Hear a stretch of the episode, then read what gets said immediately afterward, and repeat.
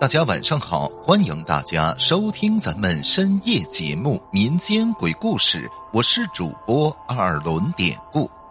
今天咱们要讲的这个故事名字就叫老吴。今天继续讲一个朋友提供的小故事。今天的故事呢，是一位老先生讲的。这位老先生他说。我呀就不多介绍自己了，也不想通过这个故事说明什么问题，我只是想很严肃、很认真的把我自己所见到的那次灵异事件如实的记述下来，算是给大家喜好这类事情的朋友提供一些参考吧。本人呢是一九八一年七月份。从某个科研单位调出来的，那是在一九八四年九月份的某一天早晨。那天我一早乘二路公交车去新单位上班，记得是七点二十左右，公交车到达了终点站，也就是我要下车的那一站。跟平常一样，我下车之后开始往东走。因为再到路口，再往南拐弯就是直接去到我们单位的那条大马路了。就这样，我快步的在路上走着。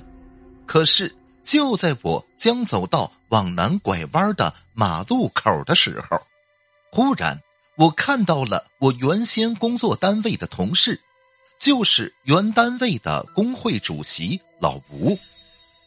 当时我看到。老吴啊，正慢悠悠的走在北边马路的人行道上。此时呢，我跟老吴相距约有三十米，他正往南走着。事隔三年，又看见老同事，我呢很高兴。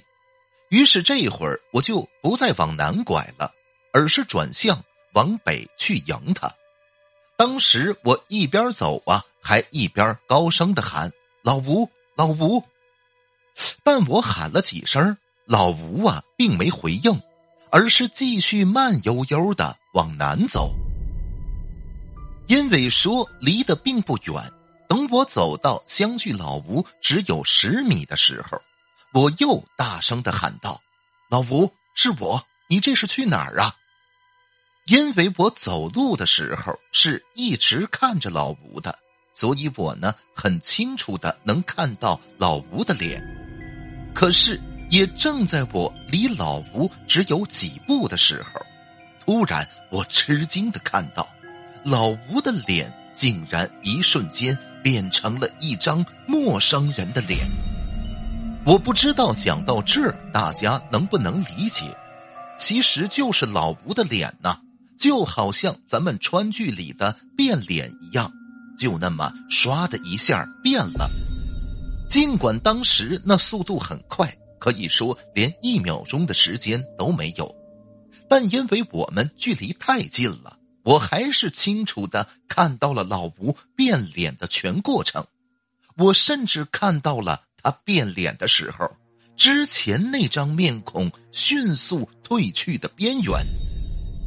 直到此时，我和那个变脸后的陌生人相距只有不到三米了，我当时都愣住了，而那个人这会儿则不再走路，而是站在原地一言不发，面无表情的看着我。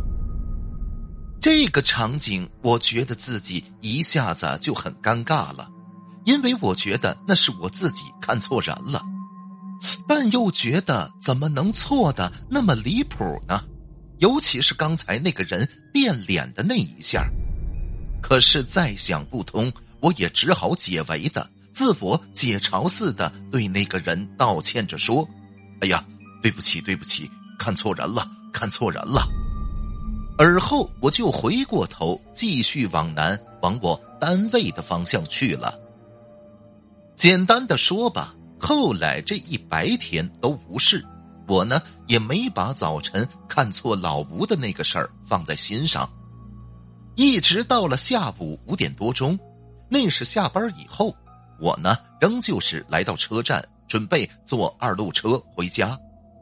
可是我在车站等车的时候，怎么那么巧？我当时又遇到了也是在我原单位工作的工友小静。小静从远处也认出我来了，他快步的走到我身边，先是喊了我一声，我自然很高兴遇到老同事，也跟他招呼了一声。但是随后，小静立即就对我说：“你知道吗？今天早晨老吴去世了。”我当时听罢大吃一惊啊，连忙问他：“什么？你说什么？老吴早晨去世了？早晨什么时候？”小静说：“就是早晨七点多，老吴骑自行车过马路的时候被汽车给撞死了。”天哪！当时听了小静的话，我心里是什么感觉？大家可想而知啊！那简直是太震惊，觉得太神奇、太不可思议了。但那之后，我并没有把早晨看错老吴的事儿告诉小静。如此，两天后，我还是参加了老吴的葬礼。在这儿呢，我就不多说了。其实，我想着重要说的是。老吴啊，他是一九七七年从外地调到我原先工作单位的。现在想想，我还记得他第一次见到我时，眼睛一亮，露出的那种惊讶的神情。当时我就感到很奇怪，我跟老吴素不相识，他怎么会有这种惊讶的表情呢？后来我们虽在同一个单位，但不在一个部门工作。接触呢也不多，也没什么深交。老吴这个人两眼凹陷，但炯炯有神，长相那是异于常人。后来我听老同事们说，老吴去世的前几天确实有一些异乎寻常的行为，比如他把在图书馆借的书全部还清了，再比如他把借的钱和粮票也全部还清了，等等。另外再说那天的车祸，车祸发生的地点离老吴的工作单位很远，离他家所在的地方也很远，一个在城北，一个在城南，彼此呈三角形的样子。其实说起来，车祸发生的地点离我遇见他的地方也很远，相距也得有个十五里地。老吴七点多出的车祸。